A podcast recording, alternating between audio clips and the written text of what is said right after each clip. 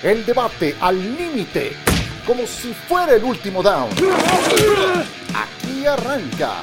Cuarta oportunidad. ¿Cómo están? Bienvenidos a Cuarta Oportunidad. Estamos iniciando nuestro podcast a una semana del reclutamiento colegial, una fecha que para los que nos gusta el fútbol americano representa mucho y es eh, en muchos casos el pilar sobre el que se construyen proyectos ganadores. Sergio, ¿cómo estás? Un gusto saludarte. Hola, Ciro, igualmente a ti y a Maiko y a todos los que nos acompañan. Estaba revisando la fecha exacta en la que se llevó a cabo la primera ronda del draft del año pasado, porque fue esa noche la que grabamos nuestra primera edición de Cuarta Oportunidad y fue el día 29 de abril. Así que va a estar justo ahí la próxima semana. Las fechas prácticamente coinciden con el draft para que disfrutemos y a la vez celebremos con el draft de un año al aire y agradecidos con todos los que eh, semana a semana nos descargan, nos comparten y nos acompañan. Efectivamente, casi cumplimos un año con este proyecto y no nada más este, es eh, una amplia variedad de podcasts que eh, ha sacado a disposición ESPN y del que nos da mucho gusto ser parte. Miguel Pasquel, ¿cómo te va? Bienvenido. Ciro, ¿cómo estás? Gusto en saludarlos. Sergio, abrazo a todos los que nos escuchan. Y como dicen, a una semana, ¿no? A mí lo que más me llama la atención es, yo creo que la noticia del momento. ¿Y esa cuál es? Que Divo Samuel quiere salir de San Francisco. Porque para eso va, a tener, va a tener influencia en el próximo draft.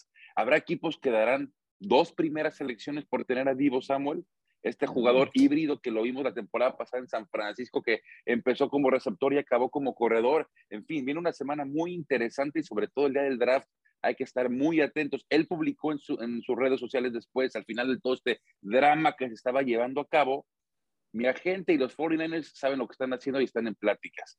Pero claramente cuando su hermano lo hizo y un reportero de NFL Network también lo menciona, quiere decir que el dedo está contento en San Francisco y quiere decir que quiere salir.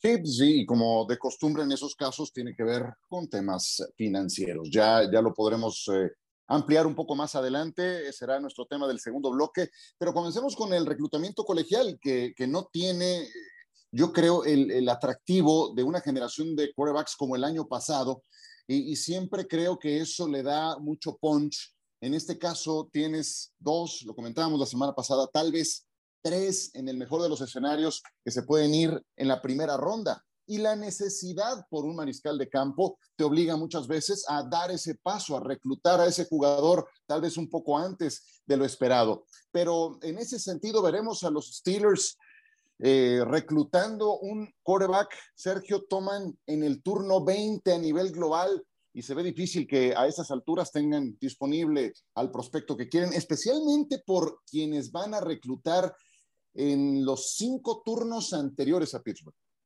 Sí, porque hay como cada año varios equipos necesitados de, un quarterback, entendiendo que es la posición más importante del deporte, partiendo de ahí y de que este año no hay tantos eh, quarterbacks eh, como muy talentosos o que tengan como este futuro muy alentador o muy prometedor. Yo veía un mock draft de NFL.com y me gustó ver que sorprendían los Steelers con Desmond Ryder, el quarterback de la Universidad de Cincinnati, al que me ha gustado mucho escuchar a la hora de declarar. Habla de su liderazgo. Nunca está bien que uno hable de uno mismo, pero a él le preguntaron por qué él cree que es el mejor quarterback de esta generación y él decía que además de sus habilidades como atléticas, porque sí parece un super atleta eh, Desmond Ryder, em, él hablaba de su liderazgo en el sentido en el que le gusta conocer uno a uno a sus compañeros de la ofensiva y encuentra la manera de que ellos confíen en él y él a la vez confía en ellos y que por lo que el coordinador ofensivo en Pittsburgh, Matt Canada, quiere hacer, parece que Ryder es una, una muy buena opción, aunque obviamente por la historia pasada con Dan Marino y cómo no se da, y ahora Kenny Pickett con la Universidad de Pittsburgh, es al que todos están apuntando, pero no sé si, si van a llegar estos dos quarterbacks hasta la posición 20 del draft. ¿Tú qué dices, Miguel? Mira, Pittsburgh, hay que ver eh, qué quarterbacks tiene, ¿no? Lamentablemente sabemos lo que sucedió con Dwayne Haskins y ahorita realmente tienen a Mason Rudolph y a Mitch Trubisky y todo indica que va a ser el quarterback titular eh, la próxima temporada. Pero algo, algo que me llamó la atención es de que en marzo los Steelers firmaron a David Curley como asistente de quarterback coach. Tienen a Mike Sullivan que lleva muchos años con ellos, pero es raro ver en una franquicia que adicional al quarterback coach este, contraten a un asistente. Eso para mí es una clara indicación de que van por un quarterback. Y yo en mi tercer mock draft y último mock draft que sale este día, tengo a Kenny Pickett con el número 20 a los Pittsburgh Steelers. Pero es algo que hay que seguir. ¿Sientes que va a estar disponible?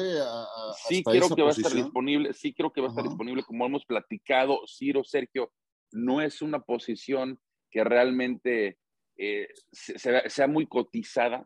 Lo, el único que considero que se va a ir antes es Malik Willis, lo tengo en la la selección 6 a Carolina y de ahí en adelante creo que no se toma nadie hasta la número 20 con Kenny Pickett. Entonces hay que, hay que seguirlo de cerca. No me sorprendería que los Steelers también cambien adelante por un quarterback, pero no es un equipo que normalmente haga ese tipo de cambios. Yo sí creo que si quedan ahí, le van a poder llegar.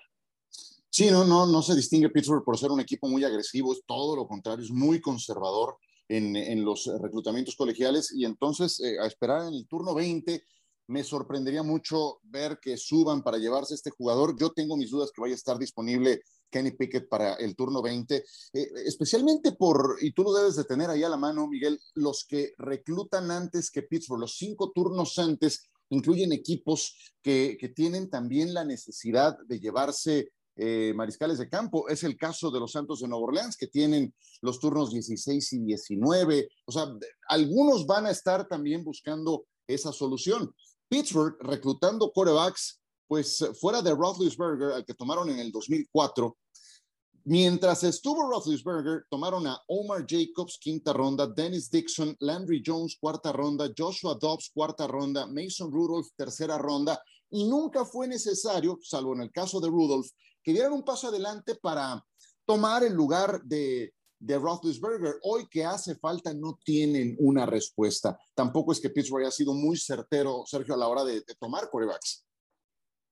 No, se equivocaron los Steelers y obviamente por eso es que aunque hoy sigue en el equipo Mason Rudolph, que fue el más reciente, pues tuvieron que echar mano primero de Trubisky y ahora estamos hablando de este tema. Porque sí, el Big Ben, un salón de la fama, pero que creo que les dio varias oportunidades. Se veía venir su retiro hace muchos años, que lo veíamos físicamente eh, desgastado, acabado, batallando. Pittsburgh tuvo tiempo y que, y que lleguen así a este draft, que entiendo que es el tema y agradezco que sea el tema porque es un equipo popular, pero que lleguen a, a este draft habla mal de la organización necesitando a un quarterback cuando menos quarterbacks talentosos parece que hay. Habla mal de una franquicia que sí es histórica, pero que no ha manejado bien la, posición más importante del deporte. Y, y, todos los, estos quarterbacks tienen sus dudas, porque podemos hablar de la historia de Kenny Pickett y decir ahora sí, de la Universidad de Pittsburgh, pero aún así eh, hay dudas eh, en torno a él y hay dudas también en torno a Desmond Ryder, al que ya mencionaba, y de Sam Howell, y de todos podemos hablar que, que no es ni cerca eh, una buena clase de quarterbacks, aunque como siempre nos podemos llevar buenas o malas sorpresas con el tiempo. Siempre pasa esa situación de em, tener que reemplazar a la leyenda cuando empieza a entrar en años, y cuando puede estar muy próximo el momento del retiro y eso no le hace gracia a la leyenda. Pregúntenle a Rodgers, pregúntenle a Favre, pregúntenle al propio Brady cuando estuvo en los eh, Patriotas de Nueva Inglaterra. Eh, eh, el propio Roethlisberger, cuando le llevaron en 2018 a Mason Rudolph en la tercera ronda, no le hizo ninguna gracia. Pero el equipo tiene que ver también por su futuro para no estar en una situación como la que ahora viven los Pittsburgh Steelers. La última vez que trataron de hacer ese enroque teniendo todavía una leyenda fue con Terry Bradshaw y tomaron en la primera ronda Mark Malone y Mark Malone le hizo mucho, eh, le hizo mucho caso a su apellido. fue bastante malón mientras estuvo en la NFL, turno 28 este mariscal de campo y no le funcionó al equipo de Pittsburgh. Espero que si dan ese, ese paso, como ya pronosticas, Miguel, tenga mejor fortuna. ¿Tendría alguna ventaja? Imaginemos ese escenario que tú planteas, que llega Pickett a Pittsburgh siendo alguien de la misma ciudad. ¿Eso, eso se va a traducir en qué? ¿En una mayor tolerancia? ¿En que le den más chance? Yo siento que, que, que la exigencia de resultados va a seguir estando ahí para una franquicia que es histórica y de las más ganadoras. Sí, no, y claramente no está listo, ¿eh? aunque dicen que mucho lo que he leído para mi gusto es un cuerva que no está listo, tiene el talento, tiene el brazo, tiene la precisión, que créanme que es difícil, él jugó ahí en Pittsburgh donde ya para noviembre, diciembre el frío es un factor importante, pero yo le daría un año, un, un año detrás de Mitch Trubisky, que aprenda y ahora sí, ¿no? Como lo hizo Pat Mahomes en su momento, esperar un año detrás de Alex Smith y ahora sí que pueda tomar las riendas en el 2023. Hay que considerar que también que en el 2023 hay una camada muy importante. Por eso, Ciro, no, no veo muchos quarterbacks seleccionados en la primera ronda. porque creo que hay demasiado talento en otras posiciones, como puede ser linieros defensivos, linieros ofensivos, linebackers, receptores. Y por lo que viene siendo la parte de mariscal de campo, no creo que sea una posición que tienen que atender en este instante. Entonces, yo sí quiero que mejor como puede ser Atlanta, como puede ser Nueva Orleans, como puede ser hasta Carolina, aunque tengo que a Malik Willis ahí, Filadelfia. Filadelfia todavía no están, ahora sí que no han comprado totalmente a su cuerva y por eso hicieron ese cambio con Nueva Orleans. Porque si vemos la camada del año que entra, pues tienes a CJ Stroud de, Ohio State, tienes a Bryce Young de Alabama, viene Anthony Richardson también de la Universidad de Florida. En fin, creo que hay demasiado talento en la posición de quarterback en un año para ahorita gastar esa esa selección con un quarterback cuando, insisto, hay demasiado talento en otras posiciones. Sí, es un buen punto. Tienes también que estar pendiente de eso. Y el año anterior se sabía que esta temporada iba a ser un tanto débil en la posición de quarterbacks, pero la necesidad siempre está ahí. Sergio, ¿qué otros equipos crees que van a tomar mariscal de campo en este mismo draft? Sí, ya mencionaban a Nueva Orleans justo antes de Pittsburgh y también podemos hablar de otros equipos como Michael mencionaba Carolina, Seattle, obviamente ahora que ha perdido a Russell Wilson con el pick número 8 global, me parece eh, una franquicia eh, interesante, por más mal que haya estado rodeado y arropado Russell Wilson recientemente, eh, pues quién no va a querer ir a Seattle entendiendo que es una división complicada, sí, pero entendiendo que está Pete Carroll ahí, que por más veterano que sea, siempre se relaciona eh, bien con los jóvenes y encuentra la manera. Atlanta en el pick número 9, por eso yo también tengo dudas de que a Pittsburgh le vaya a caer el quarterback que la organización quiere hasta la posición número 20. Hay, hay varias opciones y decíamos, todos eh, los quarterbacks despiertan dudas distintas pero lo primero que yo haría siendo Pittsburgh es tener muy claro qué quiero. Sí voy con la historia de Pickett porque es de la Universidad de Pittsburgh y porque es el que más me gusta, aunque solo vimos un gran quinto año de su parte. Sí viene de una última gran impresión, pero y todo lo anterior en la universidad, ¿qué? Si esa es la opción que más le gusta a Pittsburgh, pues a esperar que esté ahí. Y si no, eh, el que sea. Si vuelven a decepcionar a, a sus fanáticos, no creo que haya tanto problema porque no creo que tampoco ninguno de estos jóvenes ni Pickett vayan a ser el próximo Dan Marino. Aún sin tener un coreback consagrado eh, disponible, Pittsburgh cuando ha registrado la baja de Roethlisberger encuentra caminos para ser contendiente, pero no había tenido una división tan complicada como la tiene hoy, ni mucho menos una conferencia americana tan llena de talento como hemos hablado durante toda esta temporada baja. Así es de que ese nivel de competencia se eleva y si no tienes una respuesta definitiva o concreta en la posición de mariscal de campo te puede costar muy caro. Otro de los prospectos, Matt Corral, Miguel Pasquel habló con él. Aquí les presentamos parte de esa charla con el egresado de Ole Miss.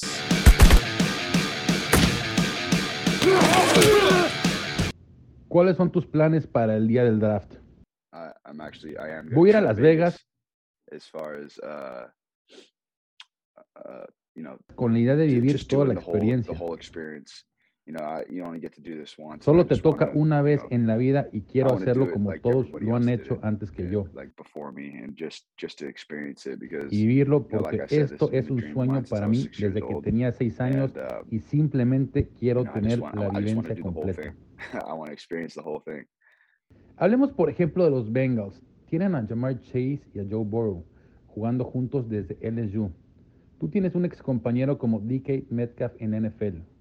¿Te visualizas jugando con él en los Seahawks?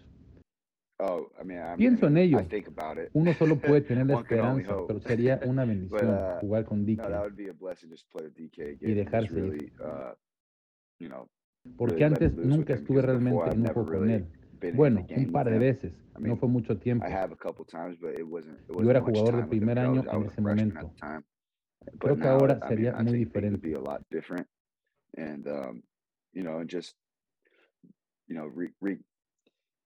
Tuvimos una buena uh, relación cuando estuvimos en el equipo. um, DK es un gran tipo y un excelente jugador. all around baller.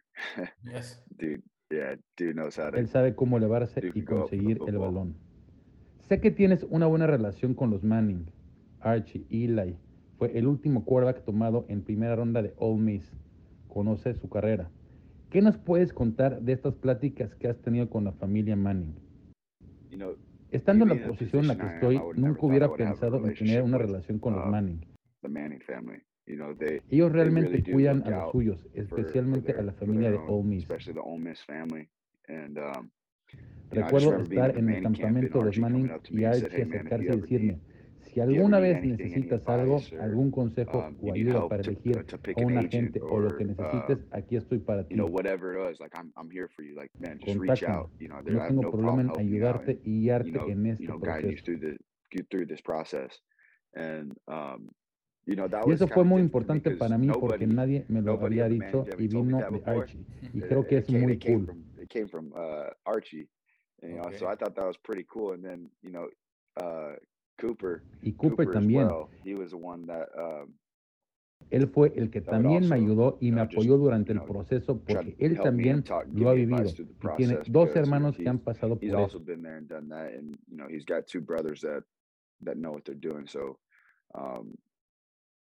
Es una bendición tener a la familia Manning it's, it's a apoyándome real blessing por lo to que significan y lo que significan mean, especialmente and para what Ole they Miss y es algo que durará para siempre.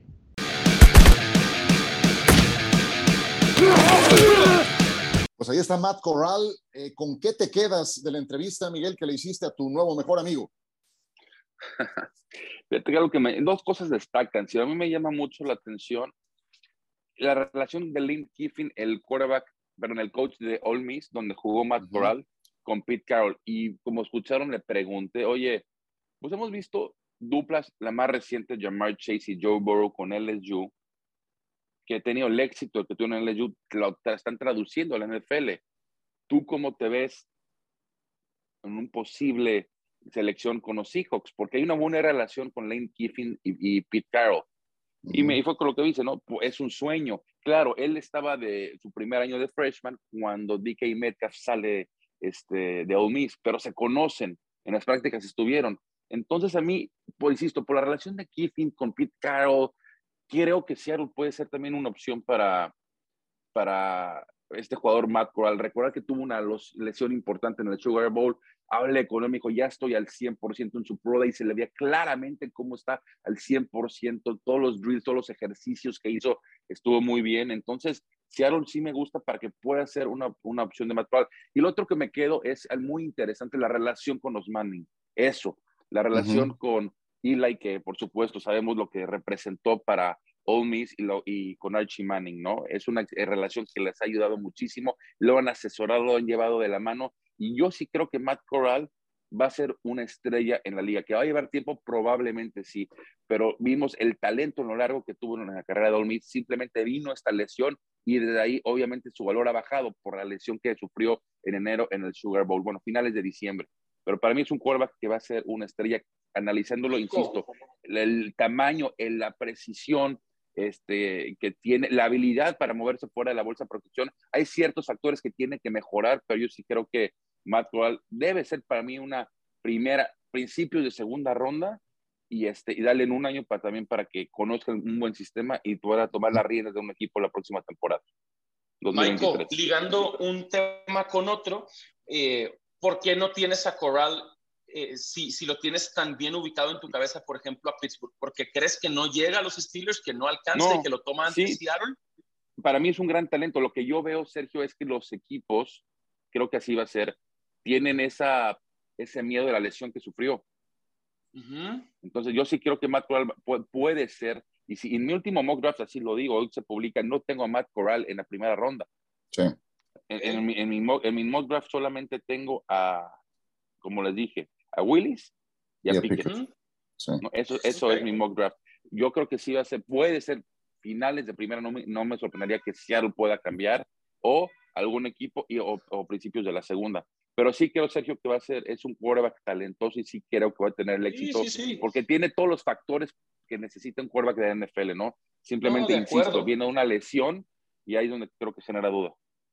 Y a mí también me gusta lo que he visto, su movilidad, lo bien que puede lanzar mientras se está moviendo. Ahora que hablabas de Seattle, pues es justo lo que vimos de Russell Wilson eh, toda su carrera en, en, en los Seahawks. Eh, necesitaba sus piernas para comprar tiempo. Eso nunca es lo ideal, eso nunca es sano para un quarterback y a largo plazo eso tuvo mucho que ver en la decisión de Wilson de irse de ahí. Pero sí, Corral es, un super atleta con mucha eh, movilidad y que, que, lanza el balón fuerte, eh, duro, eh, etcétera. Eso, eso está claro. De, estos casos, porque Corral, yo lo, algunas veces lo veo en la primera ronda y en el mejor de los casos en la primera ronda bajo, o sea, sobre el final de esa primera ronda o en la segunda ronda, lo cual pues efectivamente sí es una diferencia en la parte contractual, pero ya en la parte de desempeño pues eh, ya entras en, otra dinámica, ¿a qué equipo vas?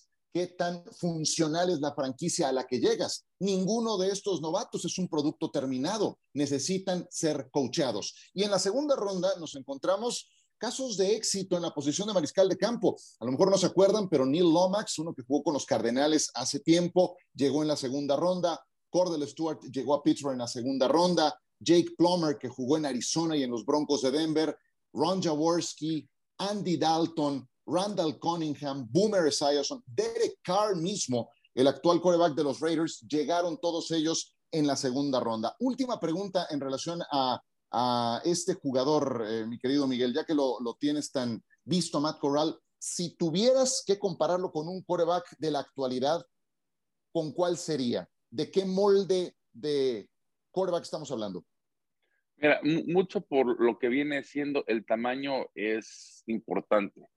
¿Me explico? No quiere ser que, que, vaya a ser, que vaya a ser el, el, el, talento, pero para mí es muy similar a lo que venía haciendo Tony Romo. Tony Romo ya es un quarterback ya retirado, es analista, ¿no? Pero para mí es un quarterback que tiene el talento de Tony Romo, tiene la visión de campo de Tony Romo. Muchas veces, ¿se acuerdan cómo Tony Romo muchas veces la lanzaba de lado?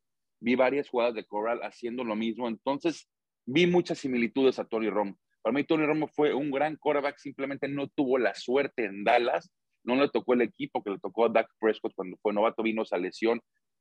Veo muchas similitudes con Tony Romo, muchas, Perfecto. muchas, muchas. Tiene la habilidad para quedarse. Sí, muchas veces lo que le cuesta a Matt Corral que tiene que mejorar es que se queda mucho tiempo en la bolsa de protección y es cuando vienen ahí las capturas. Pero eso es algo que se aprende. Los demás, las demás variables que él presenta es algo que él ya lo tiene, es el don que él, que él ya tiene, ¿me explico? Simplemente hay que saberlas explotar. Oye, Miguel, tú hablaste también con Drake London hace no mucho de la Universidad del Sur de California y es uno de los receptores mejor eh, rankeados y vuelve a ser otro reclutamiento con mucho talento en esa posición. ¿Qué equipos ves con más necesidad de un receptor abierto? Patriotas, Packers, Cowboys, ¿quién por delante? Mira, Drake London lo tengo a Washington con el número 11. Drake London podemos... Fíjate que ¿No? no es un jugador, sí, y fíjate que okay. curiosamente en el, ahí en el Pro Day había muchos scouts, estaba prácticamente todo Washington, eh, coaches también, pero lo que me llamó la atención es de que no quiso correr las 40 yardas. También vino una lesión importante, se perdió gran parte de la temporada, ¿no? Por esa lesión, después viene, tuvo un famoso hamstring, no quiso correr las 40 yardas, pero el señor mide 1.95, es fuerte, muy atleta, claramente lo vi ya 100% igual recuperado de su lesión, ahí lo pude presentar en vivo. Es un jugador que tiene todas las aptitudes para poder ser un, un receptor eh, estelar en la NFL. Y si me dicen, para mí estoy viendo literal a Mike Evans. Mike Evans, el receptor de Tampa Bay, es exactamente prácticamente el mismo tamaño y con las mismas similitudes. No es, Mike Evans no es un receptor rápido, lo mismo que es Drake, no, Drake London, pero sin embargo sabemos que el uno a uno te puede ganar, sobre todo en la zona roja. En fin, creo que también va a ser un futuro estrella en la NFL, está al 100% ya recuperado y yo lo tengo a Washington como el número 11, porque antes podemos hablar de Green Bay, de Dallas. Yo a Green Bay creo que llega le llega Chris Olave, de este receptor también estrella de la Universidad de Ohio State. Eh, perdón, Garrett Wilson. A Garrett Wilson tengo con el número 22 a Green Bay Garrett Wilson. No, porque está Chris Olave, que ese lo tengo con Nueva York en el número 7. Y a Garrett Wilson lo tengo que va a caer más. No, no tiene la misma explosión y velocidad que su ex compañero en Ohio State, pero sí creo que va a tener una, una carrera importante. Y por supuesto, ambos van a ser seleccionados en la primera ronda. Y Dallas, no, si no cambia, yo sí creo que Dallas se va a quedar eh, donde, donde quedaron al final de cuentas y van a ir por liniero ofensivo. Tengo a Kenyon Green de la Universidad de Texas AM, pero mucho va a depender, ¿no? Jerry Jones estuvo diciendo que probablemente tienen que cambiar. Y sí, porque si vemos la ventana de los Cowboys, cada vez se va cerrando más. El talento ahí está, pero vimos a Zeke Elliott como la temporada pasada no es el mismo Zeke Elliott cuando fue sus primeros dos años y creo que la, salida de Mike Cooper les va a afectar de cierto modo, ¿no? Está Michael Gallup como número dos, pero número uno tienes ya claramente así de así de Lamb, pero hasta ahí no hay un sólido número dos. No me sorprendería que Jerry Jones, como ya lo mencionó, que pueden hacer, suba por unas posiciones y exactamente agarre un jugador como, por ejemplo, Chris Olave, porque no creo que ni, perdón, como Garrett Wilson, porque no creo que Chris Olave ni Drake London pasen de la décima onceava sí. selección. Sergio. Sí, yo sí pienso mucho en que si los Packers ya le pagaron a Aaron Rodgers, pero unos días después dejaron ir a Devante Adams, sí necesitan hacer ruido en la posición de receptor, porque hace mucho tiempo que hablamos de Green Bay como un contendiente, de entrada porque tenían a Rodgers y luego porque pareció ser muy buena la decisión de de darle la oportunidad a Matt LaFleur después de Mike McCarthy. Pero Rodgers ha visto todo lo bueno que se ha hablado, ha escuchado todas las conversaciones de los Raiders y de lo eh, interesante que pinta Las Vegas para la siguiente temporada, aún en una división tan difícil. Entonces, ya sabemos que a Rodgers lo tienes que tener contento. Si, si es así o, o no, si nos gusta o no, es otro tema pero sabiendo que perdió a Devante Adams y que hace muchos años que hablamos que el único buen receptor, que terminó siendo un gran receptor, que tenía Rodgers, era Adams, esa tiene que ser una prioridad eh, para Green Bay. Tenerlo contento a través de, un receptor. Agencia libre, alguien experimentado o draft. Pero es que agencia libre ya no hay. y, no, y no creo, y no creo honestamente que, que Green Bay busca ahorita en la agencia libre. Lo que sí puedo hacer, que tampoco es un equipo como Pittsburgh, que lo platicábamos hace rato, que esa característica es por cambiar y adelantarse. Normalmente ellos esperan y lo que les llegue el mejor jugador disponible es, es, lo que hacen. Nada más un comentario, compañeros, interesante que, que está ahorita como breaking news, que está diciendo nuestro compañero en Estados Unidos, Adam Schefter, es de que Divo Samuel quiere estar cerca de casa, y es en Carolina del Sur. Ahora le entramos a Divo Samuel que eh, eh, es, nuestro tema del siguiente bloque. Si quieres, le entramos por ahí eh, después de una pequeña pausa. Nada más me quedé pensando ahora que decía Sergio, a Aaron Rodgers lo tienes que tener contento. Pues me puse a imaginar ese universo en el que tú como equipo tienes que tener contento a alguien como Aaron Rodgers, tan talentoso, pero también tan complicado en ese bienestar, en esa satisfacción que necesita. Perdón, me quedé pensando nada más en ese universo y lo complicado que debe de ser. Bueno, le entramos al tema Samuel en un instante. Pausa.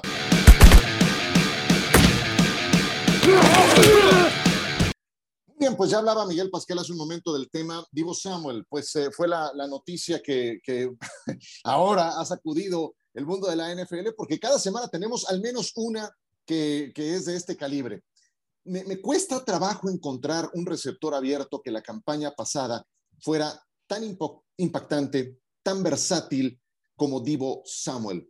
Eh, lo que hizo con los Niners, creo que solamente podría estar al nivel de lo que hizo Tyreek Hill, por ejemplo, con Kansas City, pero Samuel era una parte muy importante del ataque de los Niners que avanzaron en la postemporada eh, y además un, gran eh, activo para los que lo tuvimos en, en, ligas de fantasy. Pues ahora resulta que Divo Samuel ya pidió salir del equipo de San Francisco. ¿Hacia dónde apunta? ¿Qué va a ocurrir en este sentido? Porque Sergio le preguntaron a los Niners y dijeron, pues no tenemos ningún interés de cambiar a Divo Samuel, pero sabemos que en este sentido también cuenta mucho lo que dice el jugador y si no quiere, pues a ver cómo lo hacemos. Totalmente. Y además de que son muy hábiles y son muy inteligentes, no solo los jugadores, sino quienes los representan filtrando la noticia, saben a quién le cree el público, eh, a quién le hacen caso en las redes sociales y alguien con un nombre tan importante y con tanta experiencia como Adam Schefter de pronto da a conocer que no está interesado en continuar en el equipo y que no le como seduce tanto la idea de, de, una extensión y de mantenerse en la franquicia más tiempo. Y, creo que por una parte, si nos gusta o no, otra vez, ese es otro tema, pero es, es la era en la que los jugadores deciden dónde jugar. Ya como que los jugadores en, en, muchos deportes se van poniendo por encima de las instituciones. Y sí creo que a Divo Samuel no le gusta hacia dónde va la franquicia, no por el coach Shanahan, sino por la posición de quarterback. Él está también día a día en los entrenamientos y se da cuenta de Trey Lance y se da cuenta de Jimmy Garoppolo. Y me imagino que, que no ve potencial suficiente en la posición de quarterback y que qué mejor momento que este en el que, aunque es un receptor y tuvo grandes estadísticas también como receptor, pues obviamente aportó también como corredor. ¿Y cuál es la conversación en torno a Divo Samuel? Él carga a los 49ers, él es la cara de la franquicia, él es el que los, los lleva a, a postemporada. Y, y eso e, es el momento perfecto. Si querías filtrar esta noticia y si querías mandar este mensaje, otra vez, si nos gusta o no, que los jugadores se pongan por encima de las organizaciones ahora mismo, me parece otro tema, pero es lo que está haciendo Divo Samuel y a mí me dice mucho eh, la posición de quarterback en los 49ers, no le gusta, no cree que ahí es donde va a ganar. Y te agrego otro factor que me parece clave en este sentido. Va a entrar al último año de su contrato original. Entonces, no olvidemos que son profesionales que yo estoy seguro que querrán mucho la franquicia que los llevó a la NFL, el amor a la camiseta, de, de acuerdo, ok.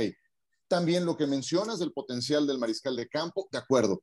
Pero son profesionales y quieren su billete. Ese es el punto. También creo que eso le puede mucho y Samuel sabe que puede sacar una gran tajada. Es su momento si no es en San Francisco, en algún otro lado. ¿Tú qué dices, Miguel? Pero, pero estamos en abril.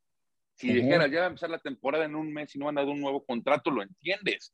Pero la actitud de tomar la que está tomando en abril, bueno, que hizo muy, muy precipitada. ¿Qué hizo Kyler Murray también vía su agente? Sí, está igual. Lo mismo. Pero claro, ve los contratos que le han dado a Steven Dix, le han dado que le dieron a Miami, en Miami a Tyreek Hill, y él quiere lo mismo, pero estamos en abril. Lo que debes hacer es decirle a tu agente, ve y siéntate con John Lynch y negociame por favor mi nuevo contrato, pero hasta ahí, pero hacer un drama en abril, porque es la verdad, ¿eh? fue por los nuevos contratos que hemos visto en esta posición, sobre todo el último, Terry Hill, que fueron 28 millones por temporada, que es una barbaridad, y vaya cómo infló la posición de, de este, la posición de receptor, ¿no? Es muy alta. Ahora, por el otro lado, Shanahan tuvo la visión de saber cómo usarlo y por eso tuvo 14 touchdowns, 6 recibiendo y 8 corriendo. Pero ¿cómo se adaptar a otro sistema? Él dice que quiere estar cerca de su casa, que es en Carolina del Sur. ¿Qué tenemos por ahí cerquita? Pues están los Panthers en Charlotte, en Carolina del Norte, está Washington más arriba, pero se va a poder adaptar a ese sistema. Mucha suerte. Así Mucha que suerte. qué buenos, exacto, qué buenos pues tiene Carolina y qué buenos quarterbacks tiene Washington. No, Digo, tienes Miami un poco más abajo, ¿no? Pero tampoco es el caso. Miami no le puede pagar después de lo que le pagaron a, a Tyreek Hill. ¿Cuánto le pagó a Tyreek Hill Miami? Nomás para darnos una idea cómo está 28 millones el, mercado. Temporada. Ok, 28 bueno, millones por 28. Sí, sí, sí. Imagínate, ¿sabes cuánto va a ganar Divo Samuel la próxima temporada? Él quiere 25 son los, lo que se bueno, dice. Ok, ¿y sabes lo que tiene pactado? 3,900. 4 millones, pon tu incentivos, lo que tú me digas. Nada que ver, o sea, él está leyendo en un libro diferente, entonces quiere, subir ese nivel. Y, lo, y, lo, y tiene todo el derecho, por supuesto, y se lo ha merecido, alguien se lo ha merecido, es él. Pero siéntate que su agente se siente, y ya si llega julio, agosto y no llega esto, ok, está bien, pero no tomes esta actitud desde ahorita, por favor. Se me hace muy precipitada y se me hace de alguien pues que no le interesa realmente poderse sentar y hacer público todo esto, ¿me explico? Pero en fin, él, ya sabrá, él, ya sabrá su situación. Aquí lo interesante es que hay que seguir, porque sí, ya estamos a una semana del draft. Si él dice que quiere estar cerca de Carolina, yo automáticamente, de Carolina del Sur, automáticamente empiezo en Charlotte, en Carolina del Norte y en los Panthers. Los Panthers tienen la sexta selección general. ¿Qué, eres San Francisco, eres John Lynch, ¿qué pides? Por supuesto, ese y una primera ronda para la siguiente temporada, porque sí creo que los vale. Entonces, hay que estar muy atentos a eso. ¿eh? Es que imagínate, si, si, su, si su malestar es eh, lo que mencionaba hace un momento Sergio, que no ve mucho futuro deportivo por el mariscal de campo, pues imagínate yendo a alguno de los equipos que dices, pues está peor. Entonces, y entonces, eso nos dice que, Sí, exacto, justo hacia allá iba. Si, si, si ya mandó ese mensaje de, de estar cerca de casa y, uno ve el mapa y Michael lo, lo, pone bien sobre la mesa, entonces su prioridad no es ganar, sino hacer dinero. Y también esta es una forma de, sí puede desgastar la relación con San Francisco, pero también ya nos dimos cuenta que una relación que Aaron Rodgers quiso desgastar, al final funcionó y le dieron lo que quería y le pagaron lo que quería. Quizá esta es la forma en la que Divo Samuel empieza a meter presión y obliga a San Francisco a, aunque no lo tenías en mente ahora mismo en abril del 2022, después de mi temporadón, pues empieza a pensar qué vas a hacer con tu draft, con tu equipo. El timing, el timing fue importante también, mandándole un mensaje a todos a través de Adam Shepard. Y todo ese desgaste del que hablas se olvida cuando el balón empieza a ser lanzado, cuando viene la patada de salida, cuando los snaps y los touchdowns empiezan a fluir, ahí se olvida todo, todo se desgaste. En fin, pues es la, la, historia. Falta una semana para el draft, créanme, no hay, vaya, es mi día favorito o es mi, mi fin de semana favorito de la temporada baja y, lo vamos a disfrutar por la pantalla de ESPN. ¿Cuál es el menú, Miguel Pascal? Tú que vas a estar involucrado en la transmisión, invita a la gente antes de despedirnos a que no se pierdan eh, la transmisión del draft la próxima semana, porque no nada más estará en tele, también estará en Star Plus disponible.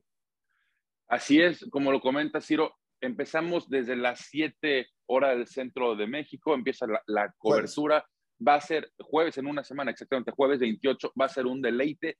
El jueves es la primera ronda, son prácticamente cuatro horas. El viernes estaremos, tengo entendido que es la misma hora o seis de la tarde hora del centro de México, es un poco más temprano para la segunda y tercera ronda. Y el sábado es cuando ya vemos la cuarta, la quinta, sexta y séptima ronda. Entonces, es un fin sumamente eh, interesante, atractivo. Son horas y horas y horas de análisis, de comentarios, de entrevistas, en fin va a ser algo realmente, es un deleite poder ser parte de este equipo porque ya es, va a ser el tercer año eh, donde todo, el cuarto, perdón, donde ESPN Deportes hace toda la cobertura, como dicen, el famoso door to door de los tres días de draft, porque antes hay que decirlo que solamente se cubría el día del jueves. Aquí vamos a estar todo las prácticamente 15 horas cubriendo todo a detalle. Y ojo, es algo muy interesante, algo hay que decirlo muy, muy interesante. Esto tiene una cobertura donde llega prácticamente a 60 millones de casas a nivel internacional. Por supuesto, y estará entonces en la conducción, estará Eduardo Varela, Pablo Viruega, estará desde luego Miguel Pasquel, Sebastián Martínez Christensen y en Las Vegas estará Rebeca Landa junto con Carlos Nava. ¿Me estoy olvidando de alguien, mi querido Miguel? No, ahorita por, es el equipo que vamos a estar en pantalla y por supuesto, no todo el equipo de, de, producción que va a estar detrás de las cámaras haciendo que esto sea posible para que ustedes realmente disfruten de este mega evento. Como dice Ciro, por mucho es el evento más esperado, es el evento más cotizado, más visto también en temporada baja, ¿no? Es realmente un placer ser parte de, de, este, de este gran evento que es el NFL Draft. Y bueno, las futuras estrellas las veremos en una semana. Perfecto. Mucho éxito en la transmisión, Miguel. Que tengas buen viaje y hasta la próxima. Muchísimas gracias. Gracias, Sergio. Seguro, y a ver qué se prepara Las Vegas, que les gustan estos eventos, y por muchos años estuvo el draft eh, fijo en Nueva York y luego le empezaron a mover Filadelfia, Chicago, Cleveland, a ver qué nos depara Las Vegas. Ya nos viene Detroit, ¿eh? Después. Sí, bueno, lo de Las Vegas se, ha ido posponiendo y al fin será, será realidad después de que fue también telemática, todas las variantes que ha tenido este reclutamiento colegial, ¿cómo olvidarlo? Parece que fue ayer. Muchas gracias, les deseo mucho éxito en eh, la cobertura del draft y nosotros aquí nos escuchamos. Es muy probable que nuestro siguiente eh, programa de cuarta oportunidad esté disponible unas horas más tarde de lo habitual, precisamente por el draft. Así es de que estén muy pendientes, pero les vamos a mantener informados. Hasta la próxima. El debate al límite, como si fuera el último down. Gracias por escuchar. Cuarta oportunidad.